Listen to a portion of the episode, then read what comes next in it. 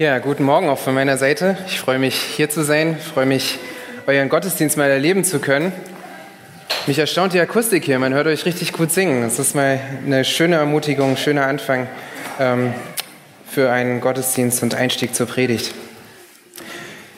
Ja, wie ihr im Wochenblatt gesehen habt und ähm, wie auch Theo vorhin erwähnt hat, möchte ich euch heute Morgen mitnehmen in die Psalmen und ein besonderes Thema ansprechen, worum es hierum auch geht. Denn die Frage ist, was bedeutet es, Gott zu vertrauen? Oder anders gefragt, wie erkennt man einen Menschen, der Gott vertraut? Denn dieser Begriff Gottvertrauen, das findet man als ein Wort auch in Wörterbüchern, ist zu einer Floskel geworden, die selbst Ungläubige verwenden. Und es ist so ein bisschen dieses letzte i-Tüpfelchen geworden ist in jeder Situation, wenn nichts mehr hilft, dann noch Gottvertrauen.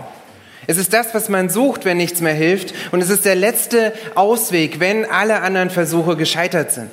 Und das ist nicht nur in der säkulären Welt so, es sind auch Christen, die solche Begrifflichkeiten verwenden und in dieser Art und Weise sprechen, wenn es darum geht, Gott zu vertrauen. Jetzt hilft nur noch Gott vertrauen.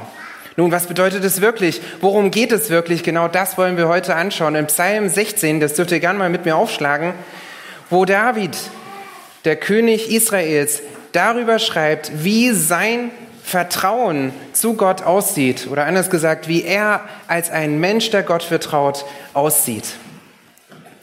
Nun, wenn ihr den Psalm aufgeschlagen habt, Psalm 16, dann seht ihr die Überschrift Ein Miktam von David. Nun, ein Miktam kann verstanden werden als ein Denkspruch oder ein einprägsames Lied. Luther nannte es güldenes Kleinod, altdeutsch für goldenes Schmuckstück. Und was deutlich wird, wenn man die Psalmen betrachtet, ist, dass diese Miktame eine ganz besondere Stellung haben. Sie können nicht mit Lobliedern, Dankliedern oder Klageliedern gleichgesetzt werden, sondern sind eine ganz eigene Kategorie für sich selbst, ganz besonders. Und wenn man jetzt zu Psalm 16 Kommentaren anschaut, wird man feststellen, dass viele Kommentatoren diesen Psalm bewusst Vertrauenspsalm nennen, weil eben dieses Thema des Vertrauens zu Gott so detailliert thematisiert wird. Und wenn wir uns Psalmen angucken und versuchen zu ermitteln, was die Hauptaussage dieses Psalms ist, worum es in diesem Psalm geht, dann finden wir diese Hauptaussagen bei einem Psalm häufig am Anfang oder am Ende des Psalms. Und Psalm 16 ist ein klassisches Beispiel davon, wo wir diese Hauptaussage ganz am Anfang finden. In Vers 1 spricht David nämlich jetzt und sagt, bewahre mich Gott, denn ich berge mich bei dir. Darum geht es in diesem Psalm. Es geht hier um diese Erwartungshaltung, die wir von David sehen, zu einem Gott, von dem er Bewahrung erwartet. Und diese Bewahrung gründet sich in dem Vertrauen in Gott. Und das Besondere an diesem Psalm ist, dass David uns keine Situation schildert. Wir wissen nicht, worum es geht. Wir wissen nicht, warum er um Bewahrung bittet. Wir sehen einfach diese grundsätzliche Haltung, mit der er Gott begegnet in seinem Leben, diese grundsätzliche Herzenshaltung Gott gegenüber, dass er ihm bewahrt. Nun, wir kennen es selber. Worum betest du um Bewahrung in deinem Leben? Im Straßenverkehr, auf Reisen, vor Sünde, vor dir selbst, vor Angriffen, vor Unfrieden. So viele Situationen, in denen selbst wir zu Gott schreien, bewahre mich. Es sind unzählige Dinge, die wir Gott bitten können um Bewahrung. Und wir können das tun, weil wir ihn kennen als den Erhalter und weil wir ihn kennen als den Bewahrer der Welt. Und weil wir wissen, wenn Gott nicht seine Hand im Spiel hat, dann zerfällt alles. Und genau das weiß auch David. Und er wendet sich so jetzt an den einzigen, den er um Bewahrung bitten kann. Und das Besondere hier ist, dass er nicht nur bittet und hofft, sondern sogar rechnet mit Gottes Bewahrung. Und warum kann er mit Gottes Bewahrung rechnen? Weil er selbst sagt, denn ich berge mich bei dir. Die Schlachter schreibt, denn ich vertraue dir. Und gemeint ist Zuflucht suchen, festhalten, festklammern an Gott. Das ist nicht einfach nur ein mündliches Bekenntnis, nicht einfach nur eine Floskel, eine Formel, die man sagt, sondern eine ganz bewusste Aktion. Das ist wie ein Kind, das Angst hat, das sich an den Eltern festklammert, weil es weiß, das ist der einzige Ort, die einzige Person in dieser Situation, der ich vertrauen kann. So schildert David hier das Vertrauen, das er zu Gott hat. Es ist ein aktives Festhalten an einen Gott, der die einzige Sicherheit, einzige Konstante, einziger Fels in seinem Leben ist. Nur bei Gott fühlt er sich sicher. Das ist Vertrauen in Gott. Ein Festhalten und ein Klammern an dem, der dir als einziger Sicherheit geben kann. Nun sagst du, ja gut, ich verstehe das an, dass das nicht nur ein Lippenbekenntnis ist, dass mehr damit hineinfließt. Doch wie wirkt sich das in meinem Leben aus? Wie wirkt sich dieses Vertrauen in meinem Leben aus? Und dazu nimmt David dich jetzt mit in diesem Psalm und zeigt dir vier Eigenschaften eines Menschen, der Gott vertraut. Und der erste, die erste Eigenschaft ist, ein Mensch, der Gott vertraut, er liebt Gott. Nun, in Vers 2 beginnt jetzt David seine Beziehung zu Gott zu beschreiben und er sagt, ich habe zum Herrn gesagt, du bist mein Herr. In euren Bibeln seht ihr jetzt hier diese zweimal den gleichen Begriff, zweimal Herr in unterschiedlichen Schreibweisen. Und wenn es in unterschiedlichen Schreibweisen geschrieben ist, dann können wir davon ausgehen oder wissen wir, dass es sich hier um zwei verschiedene Begriffe im Hebräischen handelt. Also den ersten Begriff, ich habe zum Herrn gesagt, mit Großbuchstaben. An dieser Stelle benutzt der Text den hebräischen Gottesnamen Jahwe. Das ist der Bundesname Gottes. Das ist der Name, mit dem Gott sich selbst Mose vorgestellt hat als den allmächtigen Gott. Das ist der Name, anhand dessen ganz Israel wusste, wer dieser Gott ist. Das war diese allgemeine Vorstellung von dem allmächtigen Bundesgott Israels. Und diesen allmächtigen Bundesgott Israels, den bezeichnet David nun mit Herrn in normaler Schreibweise und dort finden wir den Begriff Adonai. Und Adonai ist ein Begriff, ein ganz allgemeiner Begriff, der nicht nur für Gott reserviert war, den man im Hebräischen in der Umgangssprache immer wieder fand. Selbst Jakob nennt seinen Bruder Esau Adonai in 1. Mose 33, Vers 8. Und es ist ein Begriff, der die Autorität einer Person unterstreicht. Wenn ich jemanden Adonai nenne, dann sage ich ihm, du bist ein Herr, entweder über Sklaven, über ein Volk oder auch einfach nur über ein Haus. Du bist der Hausherr. Was sagt uns dieser Text nun? David spricht diesen Jahwe, diesen allmächtigen großen Bundesgott Israels an und sagt, du bist mein Adonai, du bist mein Herr, du bist mein persönlicher Herrscher. Ich ordne mich dir unter. Du bist mein Chef, du bist mein Besitzer. Danke. Dieser Gott ist sein persönlicher Herr. Er verfügt über ihn, er besitzt über ihn, er regiert über ihn. Und nun fragst du dich hier, aber was hat das mit Liebe zu tun? Wie kann man sagen, dass der Mensch, der Gott vertraut, Gott liebt, wenn er sagt, du bist mein Herr? Und die Antwort finden wir ebenfalls in Vers 2, wo David jetzt sagt, es gibt für mich kein Glück außer dir. Was ist das für eine Aussage? Kein Glück. Nichts Gutes. Nichts Schönes, nichts Bewundernswertes gibt es für mich außerhalb von dir, Gott.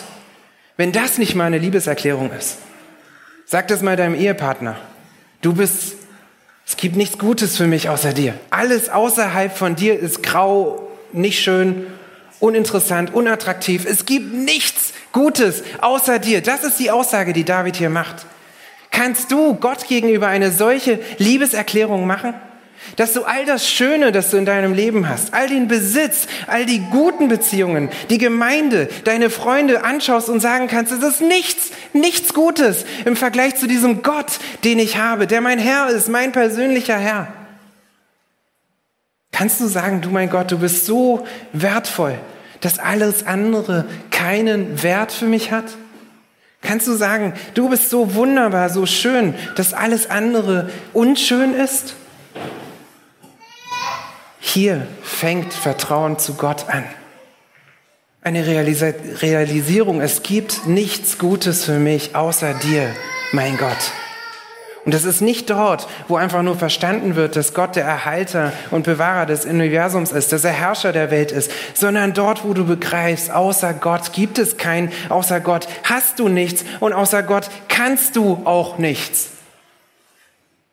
Er ist das einzig Gute, das einzige Glück, das dir in deinem Lem begegnet. Dort fängt Gottvertrauen an.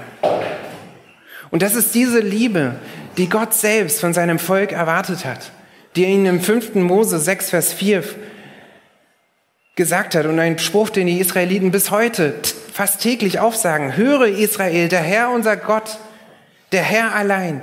Und dann, und du sollst den Herrn, deinen Gott, lieben mit deinem ganzen Herzen, mit deiner ganzen Seele und mit deiner ganzen Kraft. Das ist diese Liebe, die Gott von ihnen verlangt hat, die, gesagt, die sagt, ich habe nichts zu bringen, ich kann nichts, nur er ist mein Gut. Und es ist diese außerordentliche Liebe zu Gott, die dann auch ganz klare, deutliche Konsequenzen im Leben zeigt.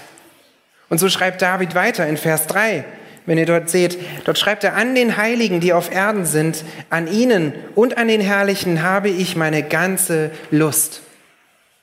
Und wenn er hier von den Heiligen spricht, dann sind die gemeint, die abgesondert sind, die ihr Leben genauso wie David ganz bewusst unter die Herrschaft Gottes gestellt haben, die genauso sagen können, sagen können, ich habe zu dem Herrn gesagt, du bist mein Herr, mein Adonai.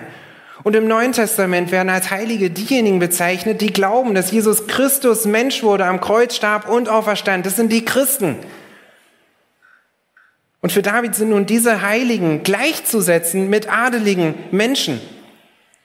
Solche, die gut gekleidet sind, die einflussreich sind, mit denen man sie sich gerne abgibt. So sind Christen für dich. Jene, mit denen du Beziehungen haben möchtest, an deren Leben du teilhaben möchtest, die du bewunderst und denen du nacheiferst. Das sind Christen für dich. Und während die Welt nun nach äußerlichem Glanz strebt, kennt der Mensch, der Gott vertraut, die wahren Schätze einer Person. Einer Person, die auch in diesen Gott vertraut. Und der erste Johannesbrief unterstreicht es. Ihr habt den Brief selber kürzlich erst durchgenommen unterstreicht dieses Merkmal der Liebe immer wieder, dass es so wichtig ist für uns Christen. 1. Johannes 2, Vers 9 bis 10 sagt es, wer sagt, dass er im Licht sei und hasst seinen Bruder, ist in der Finsternis bis jetzt. Es ist unmöglich für einen Christen, Gott zu lieben und den Christen nicht zu lieben. Liebe zu Gott resultiert notwendigerweise in einer Liebe zu jenen, die diese Liebe mit Gott zu dir, zu Gott mit dir teilen. Alles andere funktioniert nicht und es sind nichts anderes als leere Worte.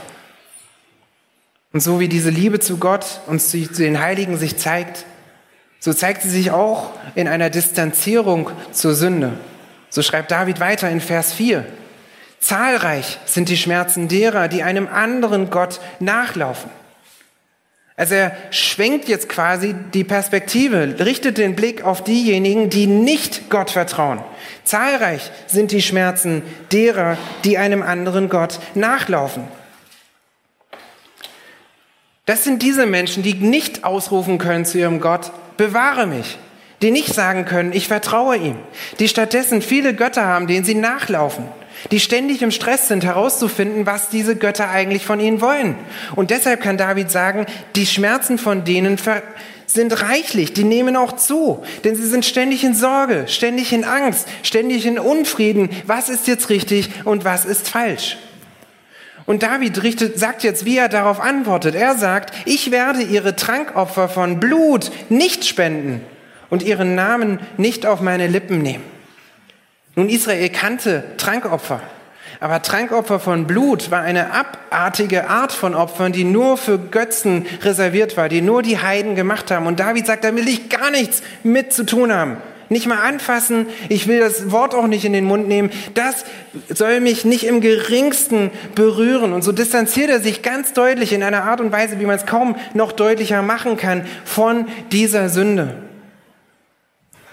Nun, wenn es in dieser alten Zeit diesen Götzenkult gab, wie wir ihn heute nicht mehr sehen, so ist es doch immer wieder auch für Christen wichtig zu verstehen, dass Götzendienst ein präsentes Problem ist.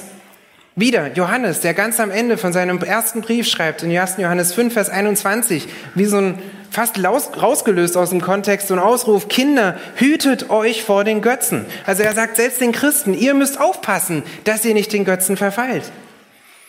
Oder Paulus, der zu den Korinthern in 1. Korinther 10, Vers 7 sagt, werdet auch nicht Götzendiener wie einige von ihnen. Und mit ihnen meinte er die alttestamentlichen Israeliten, die sich irreführen haben lassen. Also auch Christen müssen sich vor Götzendienst hüten. Und auch Christen tendieren dazu, andere Dinge wichtiger zu sehen als Gott. Das kann Beziehungen sein, das kann Besitz sein, das kann deine Ehre sein, das kann Anerkennung sein. All diese Götzen, wenn du sie frönst, wenn du ihnen nachfolgst, bringen nichts als Schmerz, ist das, was David hier sagt. Sie bringen Unzufriedenheit, weil ihr Hunger nie gestillt wird. Sie bringen Undankbarkeit, weil ihre Erwartungen nie erfüllt werden. Sie bringen Unsicherheit, weil du nie wirklich weißt, wie du dran bist. Und sie bringen Streit, weil du mit denen aneckst, die nicht den gleichen Gott mit dir teilen. Das ist die, das traurige Los eines Götzendieners. Und in Römer 1 schreibt Paulus ganz detailliert über den Götzendienst von Ungläubigen und er stellt dort am Ende in, ersten, in Römer 1, Vers 27 fest, und sie empfingen den gebührenden Lohn ihrer Verehrung an sich selbst. Götzendienst bringt selbst schon auf dieser Erde Schmerz und Leid mit sich, selbst schon in dieser Zeit. Denn statt einem Gott zu vertrauen, rennen sie diesen Götzen nach. Und so stehen wir als Kontrast einen Menschen, der Gott vertraut, der Halt hat und der die Liebe zu dem alleinigen Gott sieht. Strebe danach, auch ein Mensch zu sein, der diesen Gott vertraut, der Gott liebt und der versteht, es gibt nichts Höheres, nichts Wichtigeres, nichts Schöneres als diesen alleinigen Gott. David zeigt uns nun noch ein zweites Merkmal. Es ist nicht nur die Liebe, die einen Mensch, der Gott vertraut, ausmacht, sondern auch, dass ein Mensch, der Gott vertraut, in Gottes Souveränität glaubt. Und das macht er uns jetzt deutlich in Vers 5. Der Herr ist das Teil meines Erbes und mein Becher. David spricht hier von einem Erbe, das ihm zugeteilt wurde. Und das Bild, woran uns das erinnert, ist, die Zuteilung der Stämme des Landes vom Land Kanaan zu den Stämmen Israels. Also so wie jeder Stamm Israels ein Erbteil zugewiesen bekam vom Land Kanaan an, so nutzt David den Vergleich, um zu sagen, du Herr selbst bist mir mein zugewiesenes Erbe. Also wir sehen, er geht hier jetzt noch einen Schritt weiter. Während er vorhin gesagt hat, du bist mein Herr, ich ordne mich dir unter, geht er jetzt noch weiter und sagt, du bist mein Besitz, du gehörst mir, du bist mir zugewiesen. Und als nächstes bezeichnet er dann auch den Herrn als seinen Becher. Nun, was bedeutet dieser Becher? Im Neuen Testament spricht Jesus zu seinem Vater und fragt ihn, ob er nicht den Kelch an ihm vorübergehen lassen sollte, könnte. Oder wir sehen Psalm 23, Ende von Psalm 23, wo David sagt, mein Becher fließt über. Oder noch ein Beispiel, um einfach nochmal einen Abriss zu geben. Psalm 11, Vers 6, dort lesen wir von, von dem Gericht, das Gott zeigt. Dort heißt es, er lässt Schlingen regnen über die Gottlosen. Feuer, Schwefel und Glutwind ist das Teil ihres Bechers.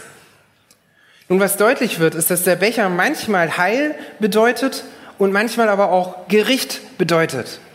Und so sehen wir, dass dieses, dieser Becher, dieses Symbol eines Bechers zu einem Symbol wurde, das Gottes Einfluss in dem Leben von Menschen zeigt. Es zeigt Gottes Einfluss in den Leben von Menschen. Nun, was ist Davids Becher? David spricht hier jetzt nicht nur von dem Einfluss, also von dem, was aus dem Becher raus oder reingeht, sondern er spricht von dem Becher selbst und er sagt, dieser Becher ist für mich Gott allein. Also er sieht den ganzen Verlauf seines Lebens im Herrn selbst begründet und kann sozusagen sagen, um diesen Begriff zu benutzen, der Herr selbst ist mein Schicksal. Und so sehen wir wieder, während er diejenigen beobachtet, die einem Gott, anderen Gott nacheilen, die Götzen nacheilen und Unruhe, Unfrieden haben, ruht David nun in dieser Gewissheit zu sagen, Gott, er hat alles in der Hand, er hält meinen Becher, er ist mein Becher, er ist mein Schicksal. Und um das nochmal zu verdeutlichen, geht er jetzt weiter und sagt, du bist es, der mein Los festlegt. Und was David hier eigentlich sagt, ist, du hältst meine Lose. Du kontrollierst sie. Und so ist er getrieben von dieser festen Gewissheit, dass Gott alles in der Hand hat, dass er der souveräne Herrscher ist, dass er selbst sein Leben, die einzelnen Details seines Lebens steuert und festhält und sich davon nicht beirren lässt. Er lenkt alle Dinge. Nun, als ein Mensch, der Gott vertraut, brauchst auch du dir keine Sorgen mehr zu machen. Sondern so wie David es tut, kannst auch du ihn dein Erbe und dein Becher nennen. Und du kannst ruhen in dieser Souveränität Gottes. Er hat alles in seiner Hand. Jerry Bridges schreibt dazu in seinem Buch, die Überzeugung, dass Gott in allem, was unser Leben betrifft, souverän ist, ist entscheidend für unser Vertrauen in ihn. Wenn es auch nur ein einziges Ereignis im ganzen Universum gibt, das außerhalb seiner souveränen Herrschaft geschehen kann, können wir ihm nicht voll und ganz vertrauen. Seine Liebe mag grenzenlos sein. Wenn, doch, wenn doch jedoch seine Macht begrenzt ist und seine Plan vereitelt werden kann, können wir ihm nicht vertrauen. Und David sagt nun das Gegenteil. Dieser Gott ist souverän. Er hat alles in seiner Hand. Glaubst du, dass er das hat? Wie reagierst du, wenn einmal etwas nicht so läuft, wie du es dir vorgestellt oder geplant hast? Wie reagierst du, wenn jemand dir nicht so begegnet, wie du es erwartet hast? Wie reagierst du in Situationen, die völlig anders abgehen, wie du es dir vorgestellt hast? Ob es Krankheit ist, ob irgendwas kaputt geht, wenn dir mal was nicht gelingt. Deine Reaktion darauf zeigt, ob du einem souveränen Gott vertraust. Deine Reaktion darauf zeigt, ob du sagen kannst, der Herr ist mein Becher. Er steuert alles. Er hält alles fest und er verfolgt sein Ziel selbst, wenn es mir total gegen den Strich geht. Und so fährt David fort in Vers 6 und sagt, die Messschnüre sind mir gefallen auf liebliches Land. Ja, mein Erbteil gefällt mir. Und Messschnüre ist wieder ein Bild, das man sich aus, dem, aus der Zuweisung des Landes Kanaans an Israel vorstellen kann. Das sind Messschnüre, mit denen man das Land ausgemessen hat, um dann das Erbe entsprechend austeilen zu können. Und David sagt hier, dass er sich freut darüber, dass sie auf liebliches Land gefallen wurden. Also das, was er bekommt, ist gut. Das ist von Gott lieblich. Und David sieht nun sein ganzes Leben an und sagt, es ist ein Segen, der selbst der Herr hat ihn immer ideal versorgt und hat sich immer treu um ihn gekümmert. Und so sieht er jetzt, wenn er zurückblickt, die mächtige Hand Gottes in seinem Leben, die gewirkt hat. Warum sollte er einem solchen Gott nicht vertrauen? Das sind diese Aussagen von David, die du als Christ auf dein Leben genauso anwenden kannst. Denn wenn du ihn kennst, ist er auch dein Erbteil, dann ist er auch dein Besitz, dann ist er dein Becher, dann hat er dir die Messschnüre in liebliches Land fallen lassen. Alles, was passiert, ist besser, als du es dir je hättest ausmalen können. Und Paulus unterstreicht das in Römer 8, 28. Wir wissen aber, dass denen, die Gott lieben, alle Dinge zum Besten dienen, denen, die nach seinem Vorsatz berufen sind. Manchmal müssen wir solche Psalmen lesen, um zu verstehen, wie gut es uns eigentlich geht. Denn es ist diese Gewissheit, die du brauchst, jeden Tag aufs Neue, dass es nichts gibt, das passiert, das nicht außerhalb von Gottes Kontrolle ist. Dass es nichts gibt, was passiert, das zu deinem Schaden dient. Dass es nichts gibt, das passiert, um dich in deinem Glaubensleben zu behindern oder gar dient, um dir eine auszuwischen sondern alles ist Gnade. Jede noch so harte Situation soll dazu dienen, dass Gott verherrlicht wird. Das ist die Gewissheit eines Menschen, der Gott vertraut.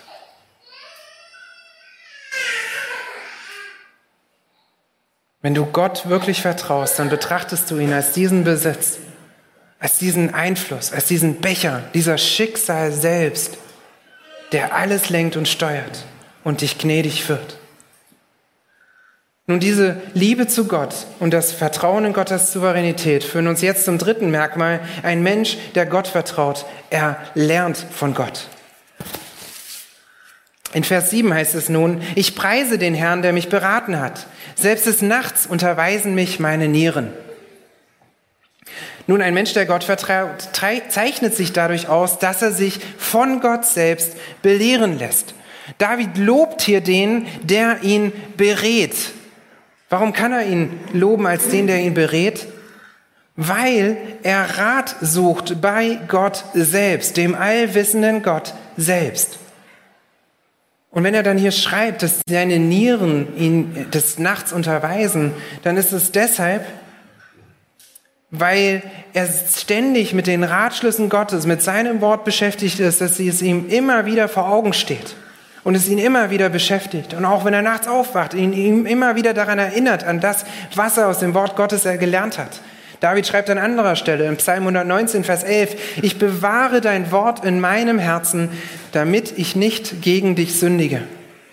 Es ist also diese ständige Beschäftigung mit Gottes Wort, die dein Inneres auf Gottes Ratschlüsse eicht und du anfängst in den Linien der Schrift zu denken und erlebst, wie die Schrift selbst, Gottes Wort, dich in deinem Leben korrigiert und leitet. Und diesem Gott gibt David nun allen Lob. Ich lobe dich, dass du mich berätst.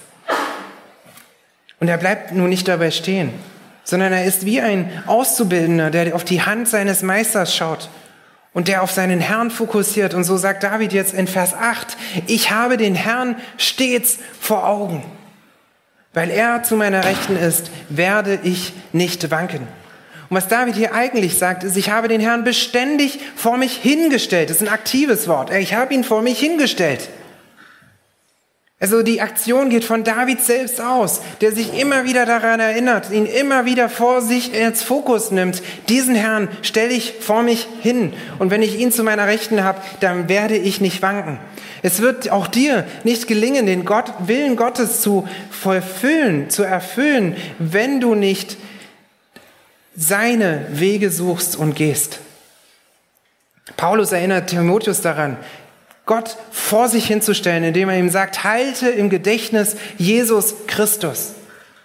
Und in Hebräer 12, Vers 1 bis 2, könnt ihr gerne mal mit mir ausschlagen, Hebräer 12, Vers 1 bis 2, wo der Schreiber schreibt, deshalb lasst uns, lasst nun auch uns, da wir eine solche große Wolke von Zeugen um uns haben, jede Bürde und die uns so leicht umstrickende Sünde ablegen und mit Ausharren laufen den vor uns liegenden Wettlauf. Jetzt kommt's. Indem wir hinschauen auf Jesus, den Anfänger und Vollender des Glaubens, der um der vor ihm liegenden Freude willen die Schande nicht achtete und das Kreuz erduldete und sich gesetzt hat zu Rechten des Thrones Gottes. Also hier im Hebräerbrief, im Neuen Testament an Christen geschrieben, wird uns gesagt, dass wir diese Praxis, die David hatte, übernehmen sollen, genauso wie er den Herrn vor uns hinstellen sollen, statt auf die Sünde zu konzentrieren, auf Gott selbst. Der Blick ist es auf ihn, der dich bewahrt vor Sünden. Der Blick ist es auf ihn, der dir hilft, im Leben voranzugehen. Er allein kann dich beschützen. Nun, wenn du Gott wirklich vertraust, dann zeichnest du dich durch eine Belehrbarkeit aus, die auf Gott selbst ausgerichtet ist. Du hast dann eine Bereitschaft, eine, ein Verlangen, dich von Gott selbst korrigieren und leiten zu lassen. Und so wird die Schrift, sein Wort, dein Ratgeber. Und während die Welt um dich herum anhand von Erfahrungen beurteilt, beurteilst du anhand des Wortes Gottes. Während die Welt um dich herum anhand von säkulärer Wissenschaft beurteilt, beurteilst du anhand des Wortes Gottes. Und während die Welt anhand von weltlichen Maßstäben beurteilt, suchst du den Maßstab des Wortes Gottes. Lerne es, diesen Maßstab in deinem Leben zu suchen und umzusetzen. Und frage in jeder Situation, in der du dich befindest, Herr, was willst du? Konsultiere sein Wort, lerne sein Wort. Verstehe, was sein Wille ist. Und so wird das Wort Gottes dein Freund, mit dem du Zeit verbringen willst, um die Wahrheiten zu verinnerlichen und zu verstehen und zu bewahren. Und du strebst danach, die Beziehung zu Gott zu intensivieren, damit du seinen Willen tun kannst. Denn alles, was du brauchst, ist er. Er ist genug, um dich zu bewahren. Er ist genug, um dich zu belehren. Und er ist auch genug, um das Zentrum deines Lebens zu sein. So sieht ein Mensch aus, der Gott vertraut. Nun haben wir diese drei Merkmale gesehen und kommen nun zum vierten Merkmal, ein Mensch, der Gott vertraut, freut sich an Gott. Und wir lesen dazu in Vers 9, wie David schreibt, darum freut sich mein Herz. Es kommt hier so dieser Abschlussklang. Darum freut sich mein Herz und jauchzt meine Seele. Und wenn hier von Jauchzen redet, dann drückt er ein Springen, ein Jubeln, ein Schreien förmlich aus. Das ist nicht nur eine innere Ruhe, die ein Herz erlebt, sondern das ist eine Seele, die platzt vor Freude. So sehr freut sich ein Mensch, der Gott vertraut. Und die, der Grund für die Freude, die Zuversicht für seine Freude liegt in der Zukunft. Denn wir lesen jetzt weiter in Vers 9. Was sagt David dort? Auch mein Fleisch wird in Sicherheit ruhen. Denn mein Leben wirst du dem Scheol nicht lassen, wirst nicht zugeben, dass dein Frommer die Grube sieht. David betet im Hier und Jetzt in Bewahrung. David erlebt im Hier und Jetzt Nöte, Schwierigkeiten. Aber jetzt richtet er den Blick auf die Zukunft. Er erwartet eine ewige Errettung. Und er drückt hier diese Hoffnung aus, dass er nicht im Sheol, das heißt nicht im Totenreich bleiben wird. Nun, David starb nach einem erfüllten Leben. Aber er hatte diese Gewissheit, dass er in Ewigkeit nicht verloren sein wird. Dass der Herr ihn in Ewigkeit bewahren wird. Und in diesem Sinne schaut er jetzt auch zusätzlich noch vorausschauend auf die Auferstehung Jesu hin. Wenn er nämlich hier von dem Frommen redet oder auch Getreuen, wenn er sagt, wirst nicht zugeben, dass dein Frommer die Grube sieht, dann wird mit diesem Begriff Frommer, den man auch Heiliger übersetzen könnte, wird hier deutlich, dass er nicht mehr von sich selber redet, sondern von einem anderen. Und Petrus bringt Klarheit in diese Stelle, wenn ihr das mal mit mir aufschlagt, in Apostelgeschichte 2, Vers 25, wo er sich genau auf diesen Psalm bezieht, an der Pfingstpredigt. Als die Leute dachten, sie seien verrückt, weil sie plötzlich in anderen Sprachen reden, geht, steht Petrus auf und erklärt ihnen anhand des Alten Testamentes, was vorgefallen ist. Und ab Vers 25, ist eine, ich lese euch die sechs Verse mal bis 31. Denn David sagt über ihn, ich sah den Herrn alle Zeit vor mir, denn er ist zu meiner Rechten damit ich nicht wanke. Darum freute sich mein Herz und meine Zunge frohlockte, ja, auch mein Fleisch wird in Hoffnung ruhen, denn du wirst meine Seele nicht im Hades zurücklassen, noch zugeben, dass dein frommer Verwesung sehe. Du hast mir kundgetan Wege des Lebens, du wirst mich mit Freude erfüllen vor deinem Angesicht. Also dieser Abschnitt soweit aus Psalm 16. Und jetzt erklärt Petrus ab Vers 29, ihr Brüder, es sei erlaubt, mit Freimütigkeit zu euch zu reden über den Patriarchen David, dass er gestorben und begraben und sein Grab bis auf diesen Tag unter uns ist. Da er nun ein Prophet war und wusste, dass Gott ihm mit einem Eid geschworen hatte, einen seiner Nachkommen auf seinen Thron zu setzen, hat er voraussehend von der Auferstehung des Christus geredet, dass er weder im Hades zurückgelassen worden ist, noch sein Fleisch die Verwesung gesehen hat. Psalm 16. Als David diesen Psalm schrieb, da wusste er, dass aus seiner Linie die Königsherrschaft für Israel kommen sollte. Da wusste er, dass aus seiner Linie Christus kommen würde. Und dann wusste er auch, dass dieser Christus auferstehen würde. Ohne die Auferstehung von Christus gäbe es heute kein Heil. 1. Korinther 15. Errettung ist unmöglich, wenn Christus nicht auferstanden wäre. Und das hat David selbst dann schon verstanden. Und mehr noch, er schöpft Tats Hoffnung in der Tatsache, dass Christus den Tod besiegen wird. Und seine Hoffnung gründet sich in Christus allein. Diesen Christus, den wir kennen als den Jesus von Nazareth, der von Maria geboren wurde, gekreuzigt wurde auf Golgatha und auferstanden ist nach drei Tagen. Das ist derselbe Christus, der die Freude von David hier antreibt. Nun, wenn du Gott vertraust, dann hast auch du Grund, immer dich an diesem Gott zu erfreuen. Denn du hast eine Ewigkeit vor dir. Eine wunderbare Ewigkeit, voll von Herrlichkeit. Wie Paulus es in Römer 8, Vers 18 schreibt. Denn ich denke, dass die Leiden der jetzigen Zeit nicht ins Gewicht fallen gegenüber der zukünftigen Herrlichkeit, die an uns geoffenbart werden soll. Und das ist es, was dir die Freude nicht nehmen kann und nicht nehmen darf. Wenn dir die Arbeit das Leben schwer macht, wenn dir die Beziehungen das Leben schwer machen, wenn deine Sünde dir das Leben schwer macht, hast du trotzdem Grund zur Freude. Nämlich in derselben Tatsache, in der auch David sich hier freut. Deine ewige Rettung ist sicher. Deine Zukunft, wenn jetzt auch noch nicht einfach, ist voll von Herrlichkeit. Und das Irdische, das du jetzt erlebst, ist nicht dein Ende. Und so fährt David jetzt fort in Vers 11.